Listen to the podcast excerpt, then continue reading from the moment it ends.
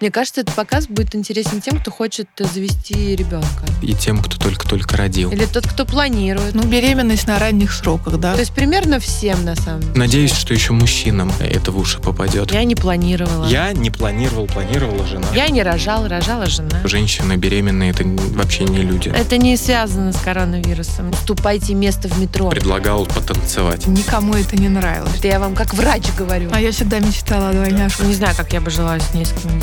Если у меня будет несколько детей, мне кто-то будет нравиться больше, кто-то А меньше. Хотите, вот еще можно руки продезинфицировать. На самом деле это не нужно, конечно, никому. Потому что я реаниматолог. Я тоже боялась. Я просто розовый считаю а омерзительным. Ну и прекрасно. А, не был народа. Я был, я видел. Какой это ад. Я был на родах чужих детей. Вот думаю, нам сейчас Отец расскажут. всех. Штук 10-20. А, я уж обрадовалась. Ну что, нам начинать?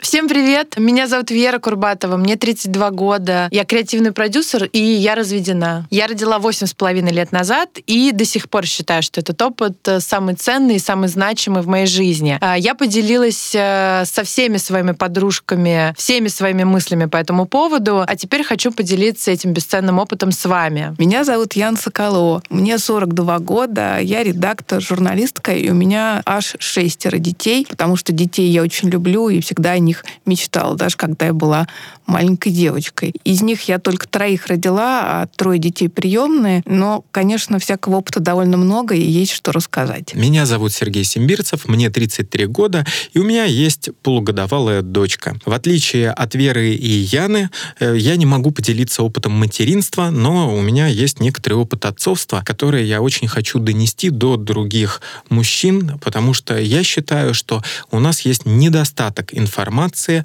о том, как быть отцом. Я врач-анестезиолог и реаниматолог, поэтому я также буду отвечать в нашем подкасте и за медицину.